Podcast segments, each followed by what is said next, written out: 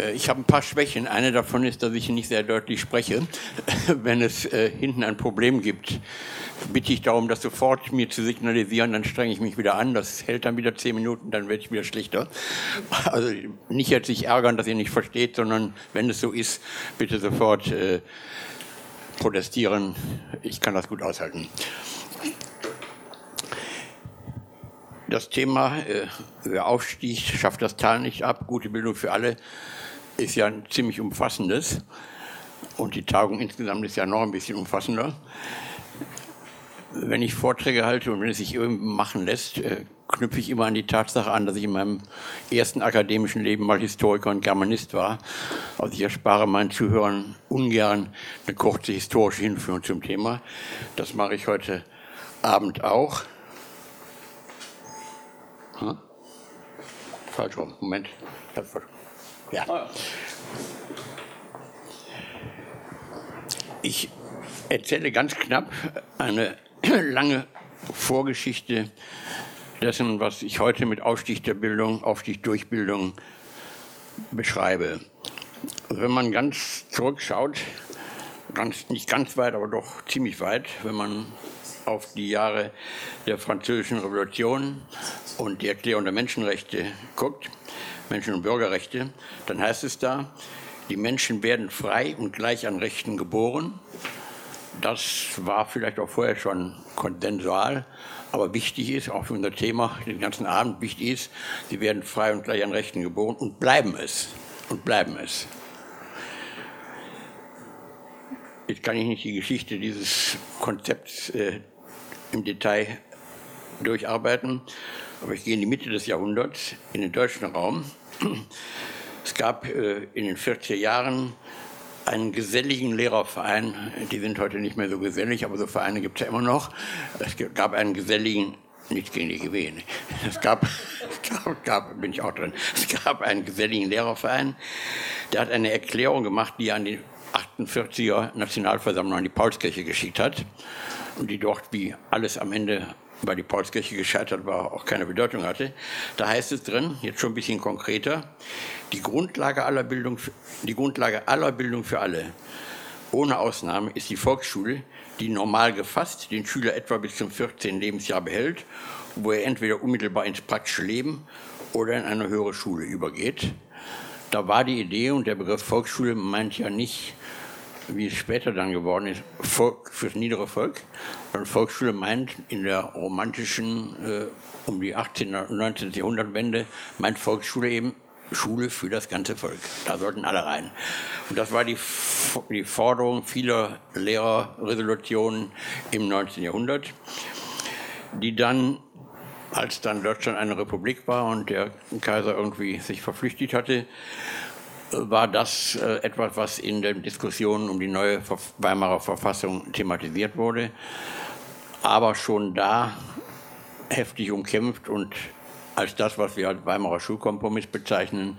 Man konnte sich, ich spare jetzt die Details, man konnte sich nur darauf verständigen, dass die Kinder während der ersten vier Schuljahre der damals noch achtjährigen Schulpflicht, in manchen Ländern sogar sechs-, siebenjährigen Schulpflicht, in den ersten vier Schuljahren der Schulpflicht gemeinsam in die gemeinsame Grundschule als Unterstufe der Volksschule äh, aufgenommen wurden. Das war äh, gemessen an dem, was vorher war, äh, schon sehr viel. Ich kann das aus der Biografie meines Vaters äh, sagen. Mein Vater ist 1908 geboren und kam 1914 in die Schule und zwar ins Gymnasium, genau genommen in eine gymnasiale Vorschule. Und da blieb er dann auch. Später ist er Oberstudiendirektor geworden.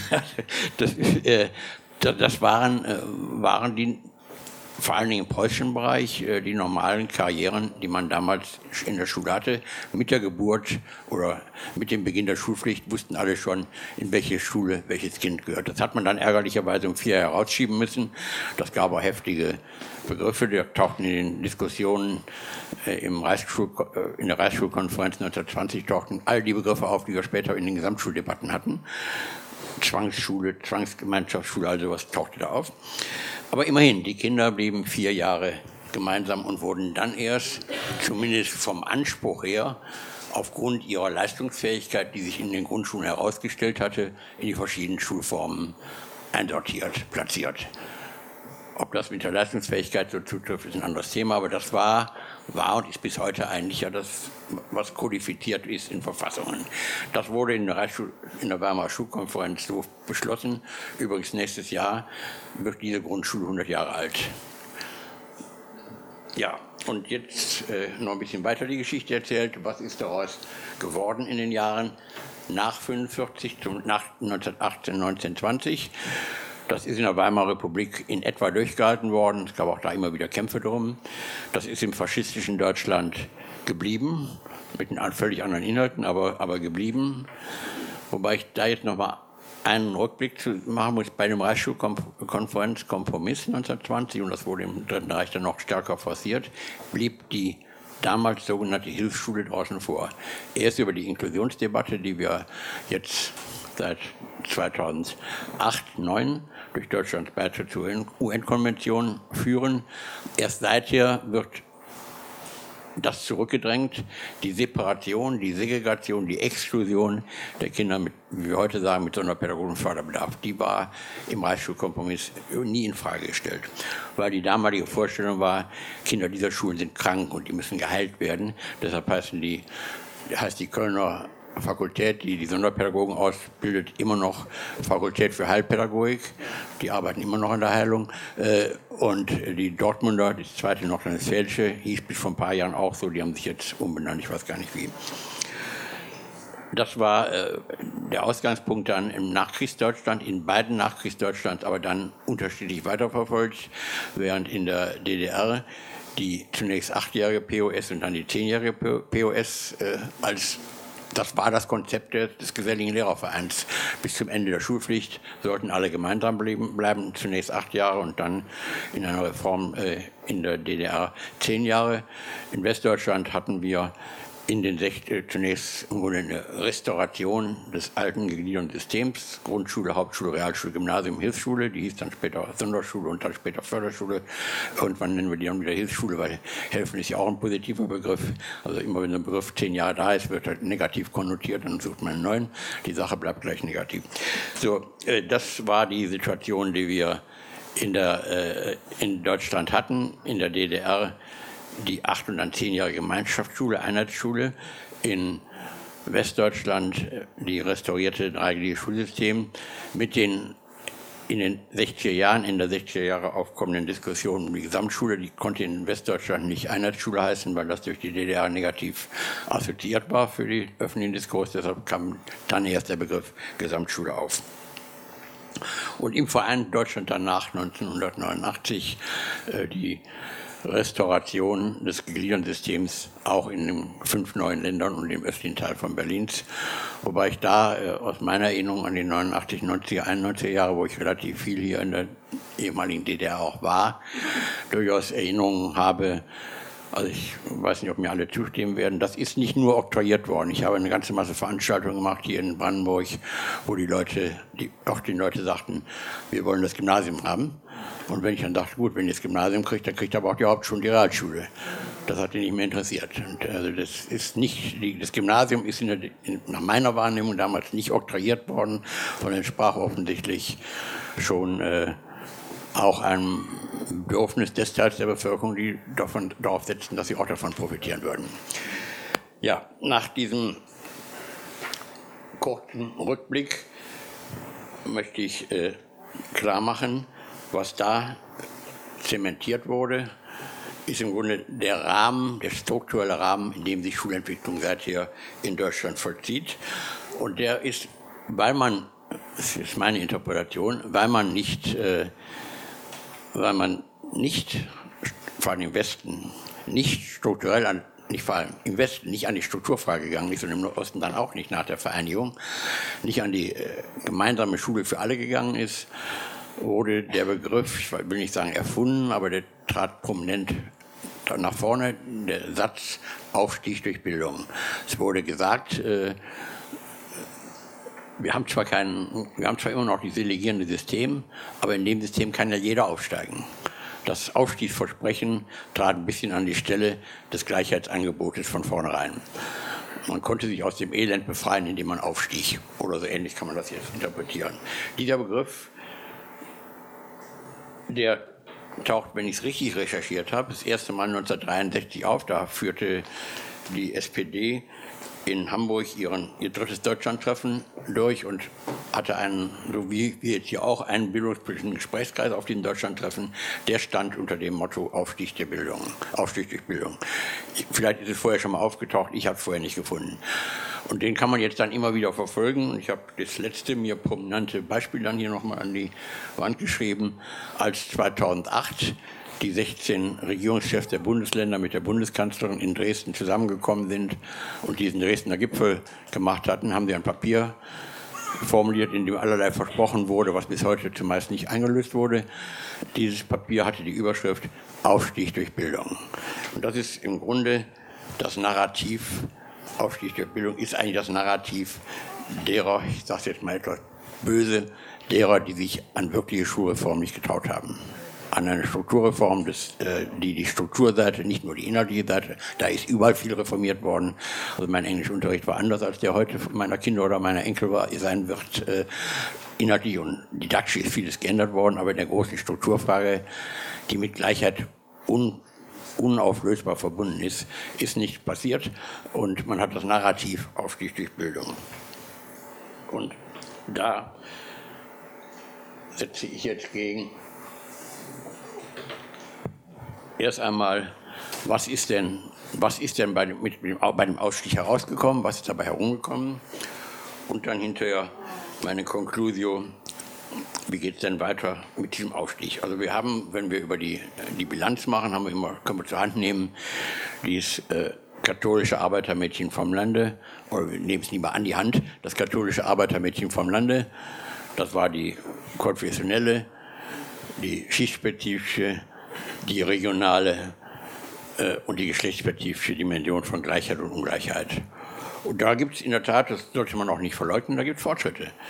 Also wir können sagen, konfessionelle Ungleichheit in dem damaligen Sinne, wenn man jetzt nicht die neue Dimension der muslimischen Schüler und Schülerinnen einbezieht, die haben wir nicht mehr. Die entsteht da gerade wieder neu. Beim Geschlecht haben wir, wenn überhaupt, Ungleichheit bis zum Ende des Hochschulstudiums haben wir es umgedreht. Die Mädchen haben gleichgezogen und dann überholt. Wir haben heute mehr über weniger Mädchen bleiben sitzen, mehr gehen zum Gymnasium, mehr machen Abitur, mehr greifen, beginnen ein Studium, mehr machen einen Hochschulabschluss. Dann gibt es, wenn es zu Promotion geht, zu Habilitation und zu den akademischen Lehrberufen, dann gibt es. Aber da ist schon, hat sich vieles gedreht, da sollte man auch nicht kleinreden.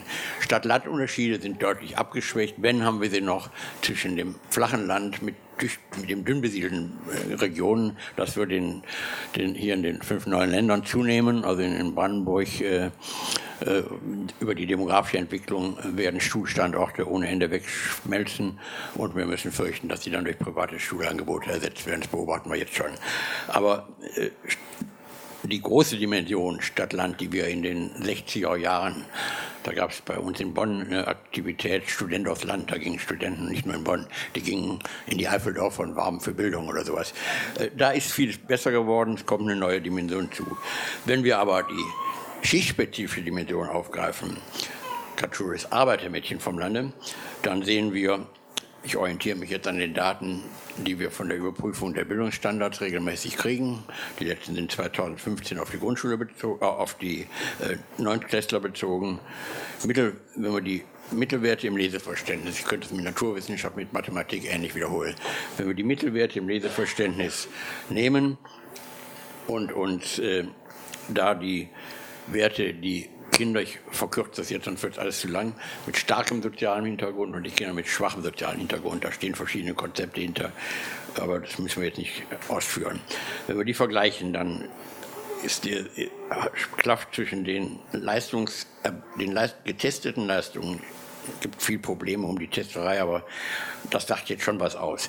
Die getesteten Leistungen von äh, Kindern aus äh, starkem äh, sozialen Hintergrund, 522 Testpunkte, gegenüber den Kindern aus schwachem sozialem Hintergrund 448 Testlospunkte, sind 74 Punkte zwischen. Ich halte nichts davon, diese Punkte in Schuljahre umzurechnen. Das ist aus meiner Sicht nicht sehr belastbar, aber da, das sind die PISA-Autoren anders. Mache ich nicht, aber diese gut 70 Testpunkte Unterschied, äh, die sind schon eine Hausnummer, die kann man nicht beiseite schieben. Und ähnliches haben wir, wenn wir die neue Dimension von Ungleichheit, ich habe es eben schon mal kurz angesprochen, schon muslimisch, oder jetzt generell, das sind ja nicht alles Muslime, die mit Migrationshintergrund, wenn wir die Migrantengruppe uns anschauen, dann sehen wir, dass ähnliche Unterschiede sind ohne Migrationshintergrund, auch Leseverständnis, auch 2015 524 Punkte versus 462 mit Migrationshintergrund. Da sind dann 64, 62 Testpunkte zwischen diesen beiden Gruppen. Also wir haben Fortschritte gemacht, aber wir haben auch große Lücken oder große Leerstellen bei den Reformanstrengungen. Und das sage ich jetzt mal, greife ich jetzt mal etwas programmatisch auf ich knüpfe nochmal an den Begriff Aufstieg durch Bildung an und sage oder stelle fest, wer, was vergessen wurde, wer aufsteigt, schafft das Tal nicht ab. Die Leute, die aufstiegen, die haben nach oben geguckt und keiner hat mehr zurückgeguckt. Und ich will jetzt keinem hier zu nahe treten, ich nehme fast an, die sind fast alle Leute, die sind, waren immer schon oben oder sind aufgestiegen. Die, die ich hier, die, die ich hier kenne, ich kenne ja nicht alle, aber die kenne ich auch, für die, für die trifft es auf jeden Fall zu. Wir sind die Gruppe und viele von uns äh, haben auch nicht so genau hingeguckt, was denn da unten noch passiert. Wir waren, oder zumindest die, die in Westdeutschland, die ostdeutsche Diskussion habe ich nicht so eng verfolgt, in, den neuen Ländern. Die, die in Westdeutschland dieses Thema diskutiert haben, haben lange Zeit immer die Ungleichheit, wenn sie linksorientiert waren, thematisiert, habe ich auch. Aber so richtig geguckt, was denn nun mit denen passiert, die da unten bleiben, das haben wir nicht. Und das tue ich jetzt nochmal ein bisschen auch, wie alles heute Abend, ein bisschen summarisch äh, nochmal äh, aufgreifen. Wer aufsteigt, schafft das Ziel nicht ab. Wer sind denn jetzt die Zurückgelassenen? Fangen wir ganz unten an, bei den ganz, also nicht ganz unten in der Sozialschichtung, sondern im Alter. Bei den Kindern ohne Krippenplatz, also die äh, Krippenplatz, die, Betreuungsquoten der unter Dreijährigen, da haben wir in Westdeutschland haben 67 Prozent der Kinder, in Deutschland insgesamt haben 67 Prozent der Kinder keinen Krippenplatz. In Westdeutschland haben 71 Prozent, im Osten 49 Prozent keinen Krippenplatz. In, den, in der DDR-Tradition war die Betreuung der U3-Jährigen, unter Dreijährigen immer Tradition. Die sind also in den Angeboten lange auch nicht bedarfsdeckend, aber deutlich besser als die westlichen Länder. Allerdings mit deutlich schlechteren Personalrelationen. Also wenn man die Personalrelationen der, der fünf neuen Länder auf die, wenn man die einführen würde in, in den westlichen Ländern, dann kämen wir etwa auf die gleichen Betreuungsquoten wie im Osten. Mhm. Aber natürlich mit dann äh, größeren Schwierigkeiten fürs Personal. Wenn wir den Kindergartenplatz Bereich angucken, das kann ich ein bisschen überspringen. Im Schnitt haben in Deutschland 93, 94 Prozent aller Kinder einen Kindergartenplatz. Da gibt es regionale regionale äh, Ungleichgewichte, aber das ist nicht so die große Baustelle. Die große Baustelle ist, der, ist die Gruppe ohne Kindergartenplatz. Dann äh, gehe ich in den nächsten Schritt gehe ich an, die, an das Ende der Pflicht, Schulpflichtzeit. Wer verlässt am Ende der Schulpflichtzeit in den meisten Ländern nach neun Jahren in Berlin, Brandenburg, Bremen und noch irgendwo, Nordrhein-Westfalen nach zehn Jahren, äh, die da rausgehen. Davon haben in Deutschland 6,5 Prozent keinen Schulabschluss, keinen Hauptschulabschluss. In Westdeutschland 5 Prozent, in Ostdeutschland 7, äh, in Westdeutschland 5 Prozent bis 7,7 Prozent, wenn man die Länder so im Spektrum guckt, in Ostdeutschland 7,5 Prozent bis 9,9 Prozent, in den drei Stadtstaaten 5,6 bis 10,5. Also im Westen deutlich erreichen deutlich mehr Kinder einen Hauptschulabschluss als im Osten. Aber das wird auch nach meiner Wahrnehmung in der Bildungsberichterstattung immer ein klein bisschen, nein, wird da nicht behandelt. Wir haben ja über die Bildungs, äh, Überprüfung der Bildungsstandards, können wir für alle 16 Länder feststellen, wie hoch der Anteil der Kinder ist, die den für den Hauptschulabschluss vorgesehenen Mindeststandard nicht erreichen. Da dreht sich das um. Verfehlen des Mindeststandards für den Hauptschulabschluss, jetzt am Beispiel Lesen wieder, aber bei den anderen Wissenschaften wäre es ähnlich. In Deutschland verfehlen 9 Prozent die Mindeststandards, aber nur 6,5 Prozent kriegen keinen, Hauptschulabschluss. In Westdeutschland verfehlen je nach Land zwischen 5,2 und 11,5 Prozent die Mindeststandards. In Ostdeutschland, also ich sage jetzt vereinfacht Ostdeutschland, fünf neue Länder, zwischen 4,0 und 8,6 Prozent. Das heißt, im Westen kriegen mehr Kinder einen Hauptschulabschluss verglichen mit denen im Osten, aber die im Osten sind besser. Müssten auch die Lehrkräfte in den neuen Ländern darüber nachdenken oder die in den alten, äh, ab, wann gibt man keine, ab wann gibt man den Hauptschulabschluss nicht mehr? Wir haben ja eine ähnliche Entwicklung, die sich jetzt ein bisschen abflacht. Als ich angefangen habe, mich mit dem Thema Inklusion zu beschäftigen, waren in Mecklenburg-Vorpommern 12 Prozent aller Kinder, 12 Prozent aller schulpflichtigen Kinder hatten das Etikett sonderpädagogischer Förderbedarf. 12 Prozent. Im Westen waren es im Schnitt 5 Prozent. Und in den Ostländern war es überall deutlich höher als in den westlichen Ländern. Das ist immer noch so, mit Ausnahme von Thüringen. Die haben, sind jetzt, glaube ich, unter dem Bundesdurchschnitt. Das wäre mein nächster Schritt, Verbleibung in der Exklusion. In Deutschland im Schnitt sind 2016, 17 neue Zahlen haben wir noch nicht, 4,3 Prozent der Kinder sind in, in werden weiterhin in Förderschulen unterrichtet. 2008, 2009, im letzten Jahr vor der UN-Konvention, waren es 4,9. Wir haben die, die, Schulen unglaublich überschwemmt mit den Inklusionskindern. Es sind genau genommen 0,6 Prozent, die, die weniger geworden sind in der Exklusion. Und da gibt es dann Wahlkämpfe darum, dass das alles unglaublich viel zu schnell gemacht worden ist äh, und so weiter und so fort. Wäre ein langes Thema. Morgen gibt es ja noch eine Arbeitsgruppe zu dem Feld, wenn ich es richtig erinnere. Gehe ich noch weiter ohne Berufsausbildung. Erstmal die Angebots-Nachfragerelation, die sagt, wie viele Ausbildungsplätze gibt es für 100 Leute, die einen Ausbildungsplatz suchen. Die ist in Deutschland insgesamt bei 94,8 Prozent, im Westen fast auf dem Wert und im Osten auch, also relativ gleich. Wobei äh, es interessant ist, äh, dass diese Angebots-Nachfragerelation auch in den Westländern sehr unterschiedlich ist. Im Ruhrgebiet kommen auf 100 Kinder, die einen Ausbildungsplatz suchen, 70 Plätze. In München kommen auf 100 Kinder, die einen Ausbildungsplatz suchen, 180 Plätze. In Stralsund ist es ähnlich. Aus völlig anderen Gründen. Bayern boomt. In Stralsund haben die Geburten nicht geboomt. Also da kommen jetzt die ganz schwachen Geburtenjahrgänge und die Ausbildungsplätze sind aber nicht im gleichen Umfang verschwunden, sodass da jetzt die jungen Leute, Gott sei Dank, muss man sagen, ein Kollateralgewinn des demografischen Rückgangs, dass die jetzt wenigstens Ausbildungsplätze kriegen. Schlimmer ist für mich, wenn ich gucke, wie viele 20- bis unter 30-Jährige haben keine abgeschlossene Berufsausbildung. Das sind in Deutschland insgesamt 15 Prozent.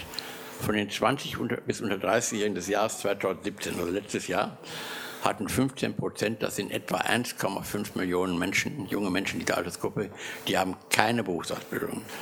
Im Westen sind es äh, zwischen 10,9 und 19,6 und im Osten sind zwischen 10,8 und 15,4 Stadtstaaten wieder anders. Also wir haben eine unglaublich hohe Zahl von jungen Leuten, die keine abgeschlossene Berufsausbildung haben. Während wir das haben, haben wir diese bescheuerte Diskussion zwischen Facharbeitermangelleuten und zwischen Akademikerschwemmelleuten, das ist der Niederrümelin aus meiner Partei, der so einen Scheiß erzählt. Äh, da zerren zwei große Abnehmergruppen an einer insgesamt zu kurzen Decke, anstatt sich darauf zu konzentrieren, dass wir da uns 15 äh, Prozent einfach vergessen. Ich nenne das gerne so Verknappung und Vergeudung. Wir haben eine demografische Verknappung und wenn wir die haben, vergeuden wir die Ressourcen, die da sind. Keiner kann mir erzählen, dass man 15 Prozent eines Altersjahrgangs oder in Nordrhein-Westfalen 20 Prozent nicht ausbilden kann. Natürlich sind da welche bei, die man mit allen Anstrengungen nicht zu einer Ausbildung führen kann. Das wird töricht jetzt äh, zu sagen, dass diese Menschen gibt es nicht natürlich. Aber 20 Prozent oder 15 Prozent je nach Land, auch 10 Prozent, das kann nicht sein. So, machen. Da ich ja immer etwas unter Zeitregime stehe, mache ich den nächsten Schritt. Wieder noch, wer aufsteigt, schafft das Tal nicht ab. Da geht es mir darum zu zeigen, dass die ungleichen Bildungs- und Lebenschancen nicht nur einfach ungleich sind, sondern dass die eine regionale Dimension haben. Die finden wir nicht in Deutschland, in West, in Ost, in München, in Berlin, in Hamburg, in Leipzig oder Dresden, sondern die haben eine, neben der Länderdimension haben die in den Regionen, zum Teil sogar in den Städten, eine sehr starke regionale Dimension. Das zeige ich jetzt mal an zwei Beisp an Beispielen aus. Wiesbaden. Wiesbaden war das ja genau, da ist es schon. Ja, diese erste Folie, die erste Chart, die da ist, die zeigt, das ist in Wiesbaden, das ist das Stadtgebiet von Wiesbaden. Die Nummern können wir vergessen jetzt mal. Diese dunklen Zahlen sind die, die, die dunklen Flächen sind die Flächen Wiesbadens, in denen der Anteil der Kinder die mit nach Sozialgesetzbuch 2, also die von Sozialtransfers oder deren Familien von Sozialtransfers leben oder auch von denen leben, die Sozialtransfers erhalten. Das sind die dunklen Flächen, da sind diese Anteile besonders hoch. Jetzt nehme ich die gleiche Karte und das sind die Stadtteile wiederum, in der Anteil derer hoch ist, denen nach allem, was wir aus den Schulstatistiken wissen, die bedroht sind, von niedrigen Schulabschlüssen, davon keinen Hauptschulabschluss zu kriegen. Und das sind jetzt nicht genau übereinander gelegt, aber ihr habt diese dunkle Fläche, Sozialgesetzbuch 2, Transferempfänger, und ihr habt diese dunkle Fläche, Perspektive, keinen Schulabschluss zu kriegen, allenfalls einen schwachen Hauptschulabschluss besonders hoch. Das deckt sich ganz massiv. Ich könnte das Gleiche, wenn ich, das würde mir zu viel Zeit nehmen, jetzt nochmal für eine andere Stadt zeigen, spare ich mir und dann überspringe die beiden Sachen und komme zu meinem nächsten Schritt. Was, was kann man jetzt machen? Das ist ja die Situation, die wir haben. Da sind die Vergessenen, die sind nicht irgendwo, sondern die sind im, im Ruhrgebiet, immer im Norden. Ich weiß nicht, wo die in Berlin sind, aber auf jeden Fall nicht in Dahlem und nicht in Zehlendorf, aber wo die sind. Und ich weiß auch nicht, wo sie in Leipzig oder in Dresden sind. Die Städte kenne ich nicht gut genug dafür. Aber wir haben in allen Städten Stadtteile, wo sich das wiederfindet, was ich eben am Beispiel von Wiesbaden äh, vorgeführt habe. Und wenn wir uns damit beschäftigen, dann komme ich jetzt erstmal mit einem, einem Hinweis, äh, den ich auch meinen Freunden in, in der Gewerkschaft äh, sage. Die alte Forderung, wir brauchen mehr Ressourcen, die ist so richtig wie eh und je, aber die hilft überhaupt nicht im Moment. Also ich erlebe in, in Nordrhein-Westfalen, dass die neue äh, FDP-CDU-Regierung, die wir haben, ich sage FDP zuerst, weil die das Schulministerium haben, diese neue Regierung die, die schmeißt mit Stellen ohne Ende um sich. Die wollen für die Inklusion 5000 geben und für das 1000 und dafür 1000. Nur können die un, unbesorgt sagen, weil das Geld wird nicht abgerufen, weil es die Lehrer nicht gibt. Aber äh, deshalb, Geld allein reicht nicht. Wir haben die Situation, ich habe es hier noch ein bisschen aufgeschrieben, ausweislich des jüngsten Bildungsberichts, also das hat Thomas Rauschenbach da im Wesentlichen und, und, äh, und Matthias, äh, ja, Namen.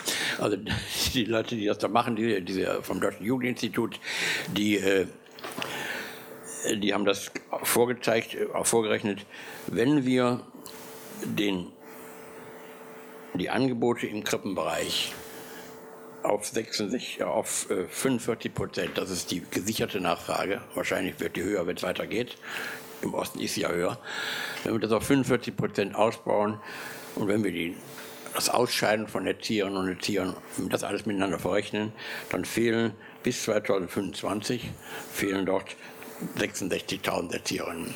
Da kann man locker ganz viele Erzieherinnen, äh, man kann auch locker sagen, ihr kriegt das alles ohne Gebühren, also die Krippen werden gebührenfrei sein, das sagen sie alle jetzt, sollen sein. Dann sagt man den Leuten, wenn wir einen Krippenplatz für euch hätten, müsstet ihr ihn nicht bezahlen. Das ist ein, damit ist, äh, sind die Parteien, alle auch meine, in, in Nordrhein-Westfalen in den Wahlkampf gegangen. Wir wollen das äh, gebührenfrei machen. Schön. Und äh, im Grundschulbereich habe ich selbst mich ein bisschen mit rumgeschlagen.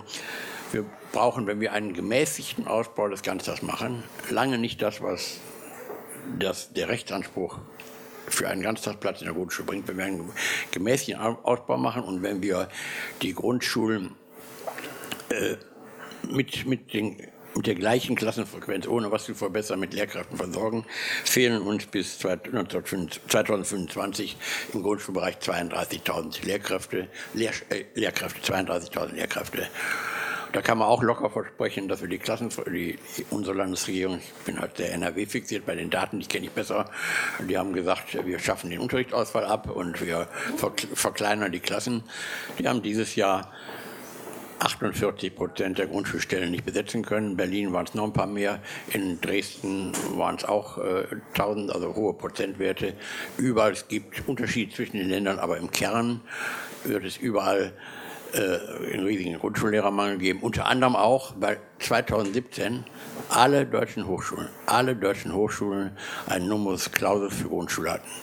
In Münster musste man ein Abitur mit 1,9 machen, um Grundschule studieren zu können. Und da reden die Leute jetzt, wir müssen den Beruf attraktiver machen. Natürlich müssen die Grundschullehrer bezahlt werden wie die anderen, weil sie auch genauso lange studieren. Aber es hilft überhaupt nicht, ihn attraktiver zu machen. Hier in Berlin stehen ein paar tausend Stellen junge Leute, die das studieren wollen, vor der Tür. Da kann man jetzt durch A13 für alle noch ein paar tausend zuholen. Aber wichtiger wäre nicht den A13 zu geben, das auch, aber das Wichtige wäre erstmal denen die Möglichkeit zu geben, das zu lernen, womit sie hinter A13 kriegen können. Also wir haben da äh, nicht das Problem im Augenblick, äh, dass wir da zu wenig Geld reinstecken. Da sind sie im Moment alle bereit. Ich habe heute gelesen, die ganzen öffentlichen Haushalte haben dieses Jahr, wir erwarten einen Überschuss von 60 Milliarden. Äh, und es ist ja auch die Bereitschaft größer, sowas auszugeben. Aber wir können das Personal nicht besetzen und wir können die Bauten nicht bauen, weil wir das Problem haben, weil wir das Problem haben, dass in den Bauämtern keine, keine Ingenieure sind, die die Sachen managen können. Wenn Geld nicht reicht, äh, was macht man dann? Was kann man dann machen? Das ist jetzt eine sehr dezidierte und wahrscheinlich nicht sehr mehrheitsfähige Position, die ich da habe, ich sage sie trotzdem, wir müssen positiv diskriminieren. Wenn wir Mangel haben, dann dürfen wir nicht den Mangel noch denen geben, die eh schon haben, sondern müssen wir den Mangel, also nicht das Matthäus-Prinzip, sondern wir müssen den Mangel äh, da zuerst, als erstes abbauen und das, was wir noch haben, im ersten dahin stecken, wo die Vergessenen sitzen. Ich nenne sie jetzt mal einfach nochmal positiv diskriminieren bei Krippen, Kita und Ganztagsausbau, Sozialindex gestützte Personalzuweigung in Schulen, das ist ja morgen nochmal von Gabi Bellenberg und Doro Schäfer Thema, Abkehr vom Modell der schulscharfen Ausschreibung, das ist ein Punkt, der mir sehr wichtig ist. In fast allen Bundesländern wählen sich die Lehrkräfte ja die Schule aus, an der sie äh, eingestellt werden wollen und die Schulen tun die dann nach dem Prinzip bei Beamten der besten Auslese äh, sortieren, einstellen. Nun kann man keinem jungen Menschen äh, verdenken, der sagt, ich will meine erste Stelle nicht in einer besonders komplizierten Stadtteil mit ganz vielen Migranten und äh, ganz vielen sozial schwachen Kindern, sondern die gehen halt lieber, die gehen halt lieber an die Schulen. Ich sage jetzt nur etwas salopp, vielleicht auch böse, wo die pflegeleichten Kinder vermutet werden. Ob die Kinder aus den sozial starken Familien immer pflegeleichter sind, ist eine andere Frage, aber äh, das Milieu in so einer Schule mit Eltern, die auch alle Akademiker sind oder vielfach, ist halt zunächst mal attraktiver. Und wir haben mehrere Studien in den letzten Jahren gehabt, dass die Lehrkräfte zuerst und die für gut erachteten Lehrkräfte anhand der Examensnoten, die kommen zuerst mal in die Schulen, wo vielleicht gar kein Mangel ist, und da, wo, wo man sie dringend bräuchte, da wächst der Zahl, die Zahl der umgesetzten Stellen. Wir haben vor ein paar Wochen in Berlin äh, publiziert eine Studie, die äh, gezeigt hat, dass an den Grundschulen mit einem schwachen äh, oder an den Grundschulen, an denen 80 Prozent und mehr der Kinder ein äh, Schulgeld befreit waren von der Zahlung von äh, nicht Schulgeld, äh, Lernmittel befreit waren. 80 Prozent, äh, die Schulen, wo 80 Prozent sind, sitzen, die haben inzwischen 10 Prozent nicht ausgebildete Lehrer als Lehrkräfte. Und die Schulen, wo diese Anteil bei unter 20 Prozent lag, die kommen maximal auf 5 Prozent Lehrkräfte. Das heißt, wir verteilen auch diesen Mangel wieder oder die, wir verteilen die unqualifizierten Kräfte. Manche machen vielleicht später tollen Unterricht, aber zunächst mal verteilen wir die unqualifizierten Kräfte wieder genauso, dass die, die wenig haben, weniger kriegen und die, die eh, denen es eh besser geht, mehr kriegen.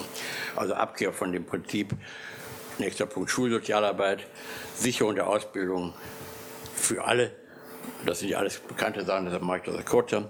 Einstiegsqualifizierung, also wir haben gute Erfahrungen damit, dass junge Leute mitfinanziert durch die Bundesagentur für Arbeit, dass junge Leute, die keinen Ausbildungsplatz äh, finden, dass die über ein Einstiegspraktikum bei Firmen bis zum halben Jahr beschäftigt werden und die kriegen dann nicht alle in den Firmen einen Ausbildungsplatz. Aber der Anteil derer, die darüber in Ausbildung kommen, ist relativ hoch. Und dann gibt es das nächste Instrument, auch von der Bundesagentur, ausbildungsbegleitende Hilfen. Das muss man ausbauen. Die die jungen Leute, die einen Ausbildungsplatz haben und dann scheitern, abbrechen, da gibt es verschiedene Gründe. Manche Friseursinnen brechen ab, weil sie mit der Chemie nicht klarkommen, was man vorher nicht getestet hat. Aber manche brechen auch ab. Wenn sie abbrechen, brechen viele ab, weil sie in dem schulischen Anforderungsteil der dualen Ausbildung nicht klarkommen. Und da gibt es die Möglichkeit, bis zu fünf Wochenstunden finanziert durch die Bundesagentur Nachhilfe in Mathematik oder in den Domänen, die defizitär sind, zu geben. vollzeitschulische Berufsausbildungsgänge, wo es keine gibt. Und noch einen Punkt, der ist mir ein bisschen wichtig, deshalb sage ich noch mal etwas ausführlicher. Wir haben diesen Erzieherinnenmangel. Faktisch ist der Erzieherinnenberuf eine duale, eine duale Ausbildung. Die haben einen großen Teil Praxis und die haben einen großen Teil Schule. Der Vollzeitschulische Teil ist größer als der praktische Teil, aber sie haben beide Teile. Nur haben die das nicht wie in einer dualen Ausbildung, zwei Tage Berufsschule, drei Tage Kindergarten oder Krippe, sondern die machen ein Jahr äh, äh Praktikum oder und dann Schule oder umgekehrt, das sind Ländern unterschiedlich. Ich denke, man müsste akzeptieren und anerkennen, dass das eine duale Ausbildung wie andere auch ist. Und die Auszubildenden die es dann wären, denen eine Ausbild anständige Ausbildungsvergütung geben, äh, sodass sie dann mit einer Ausbildungsvergütung wie jeder Schreinerlehrling, wie jeder Mechatroniker, wie jeder kaufmännische Angestellte diesen Beruf erlernt. Ich, ich habe mit Leuten gesprochen, die sind 20, 21 und überlegen, ob sie eine Erzieherenausbildung machen. Dann sagen die, oder die 18-Jährigen, meine Freundinnen und Freunde, das sind ja meistens Frauen, meine Freundinnen, die äh, haben jetzt ein Gehalt oder haben eine Ausbildungsvergütung, die können sich mit zu zweit eine Wohnung nehmen oder äh, können sich von zu Hause lösen. Ich muss noch zu Hause bleiben.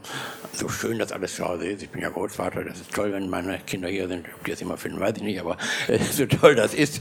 Äh, in dem Alter braucht man ein Stück Selbstständigkeit und das wird ihnen vorenthalten. Ich denke, das ist eine der Barrieren, die uns einer bedarfsgerechten Ausbildung von Erzieherinnen hindern. Und wenn man alles das jetzt, das Schulische sieht, dann bleibt am Ende unten noch wir müssen auch sehen, dass Schulen, Schulbildung oder Schulpolitik und Stadtteilentwicklung gekoppelt sind. Und jetzt komme ich nochmal zu meinem Wiesbaden. Da habe ich guten Datenzugang gehabt, deshalb komme ich immer wieder mit Wiesbaden, wenn man es so schön zeigen kann. Ich habe das überschrieben, wer gibt den Vergessenen eine Stimme? Da haben wir den in der Folie, die jetzt vorliegt, dem Charter vorne, da sitzt der Anteil der nicht wahlberechtigten Erwachsenen im Bundestagswahl. Also das sind die, die keine deutsche Staatsbürgerschaft haben, nicht wahlberechtigt sind. Wieder die Zahl, die wir eben schon schwarz gesehen haben. Dann gehe ich ans weiter.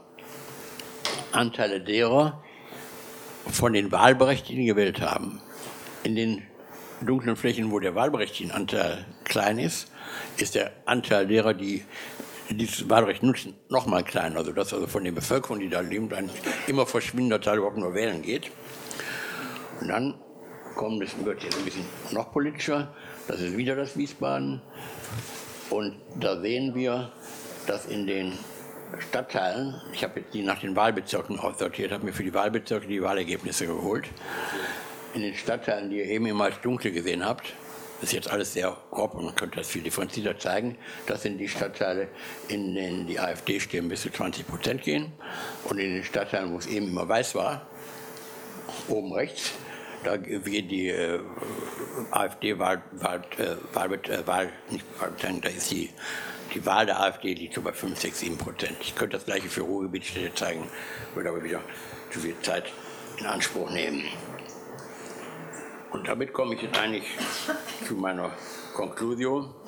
Nochmal überschrieben, Bildungspolitik ist mehr als, Bildungspo mehr als Bildungspolitik. Mein Lieblingsbuch vor ein, zwei Jahren war der in Deutschland viel gelesene Didier Eribon, ein französischer Soziologe, der in einem schönen Buch überschrieben Rückkehr nach Reims, 2016 in Deutsch erschienen, in mehrfachen Auflagen inzwischen, beschrieben hat, wie sich äh, die abgehängte Bevölkerung Frankreichs dem Front National zugewandt hat. Und er hat das dann nochmal in einem Interview in der Süddeutschen Zeitung nochmal etwas, deshalb nehme ich das Interview und nicht das Buch, weil das griffiger hier formuliert ist, hat er gezeigt, äh, wie sich, äh, ich erzähle jetzt nicht die ganze Biografie, er ist als Soziologie, Soziologieprofessor von, von Paris nach Reims zurückgekommen, ist gleichsam in seinen Herkunftsort zurückgegangen und er sieht, nicht da, aber im Buch wird das ein bisschen komprimiert dargestellt, er erlebt, dass seine Brüder äh, und sein Vater, der inzwischen verstorben ist, und seine auch und, und sein, auch seine Mutter nicht regelmäßig, dass sie Front National, die Front National gewählt haben. Aus einem Milieu, wo jahrzehntelang die PC, also die Partie Kommunist, die Kommunistische Partei und die PS, die, Partei, die Sozialistische Partei, dominant waren. Wie da serienweise in den Familien umgekippt sind. Und er schreibt, äh, sie hätten dann eben denjenigen, diejenigen gewählt, die ihnen versprechen, dass sie sich um sie kümmern. Die ihnen versprechen, dass sie sich um sich kümmern. Das gleiche habe ich nochmal in einer Analyse von zwei französischen, äh, von zwei US-amerikanischen Soziologen von Ostprinceton äh, gesehen. Sie schildern am Beispiel der USA, dass die Menschen am unteren Ende der Einkommensverteilung, ich lese das jetzt hier ab, die Hoffnung darauf verloren haben, den eigenen Kindern könne es einmal besser gehen als ihnen selbst. Im Verlust dieser Perspektive, nämlich der Perspektive auf die Bildung, diese Perspektive haben die verloren. Im Verlust dieser Perspektive sehen diese beiden Autoren eine wesentliche Ursache für die Gefährdung der Demokratie. Vor, vor ein paar Tagen gab es in der Süddeutschen einen Artikel von Leander Scholz, diesmal bezogen auf die SPD. Es gibt auch heute wieder eine breite Unterschicht, nur dieses Mal ohne Aussicht auf eine bessere Zukunft. Überschrieben ist sein Beitrag Riskante Vielfalt. Ohne eine Politik der Gleichheit geht die SPD unter und die Demokratie, man kann auch sagen, ohne eine Perspektive geht die, geht die Linke unter. Ob das jetzt die SPD noch ist, weiß ich nicht so genau. Geht die, äh, geht die Linke in Europa, in Deutschland unter und damit auch wahrscheinlich die Demokratie. Ich danke für die Aufmerksamkeit.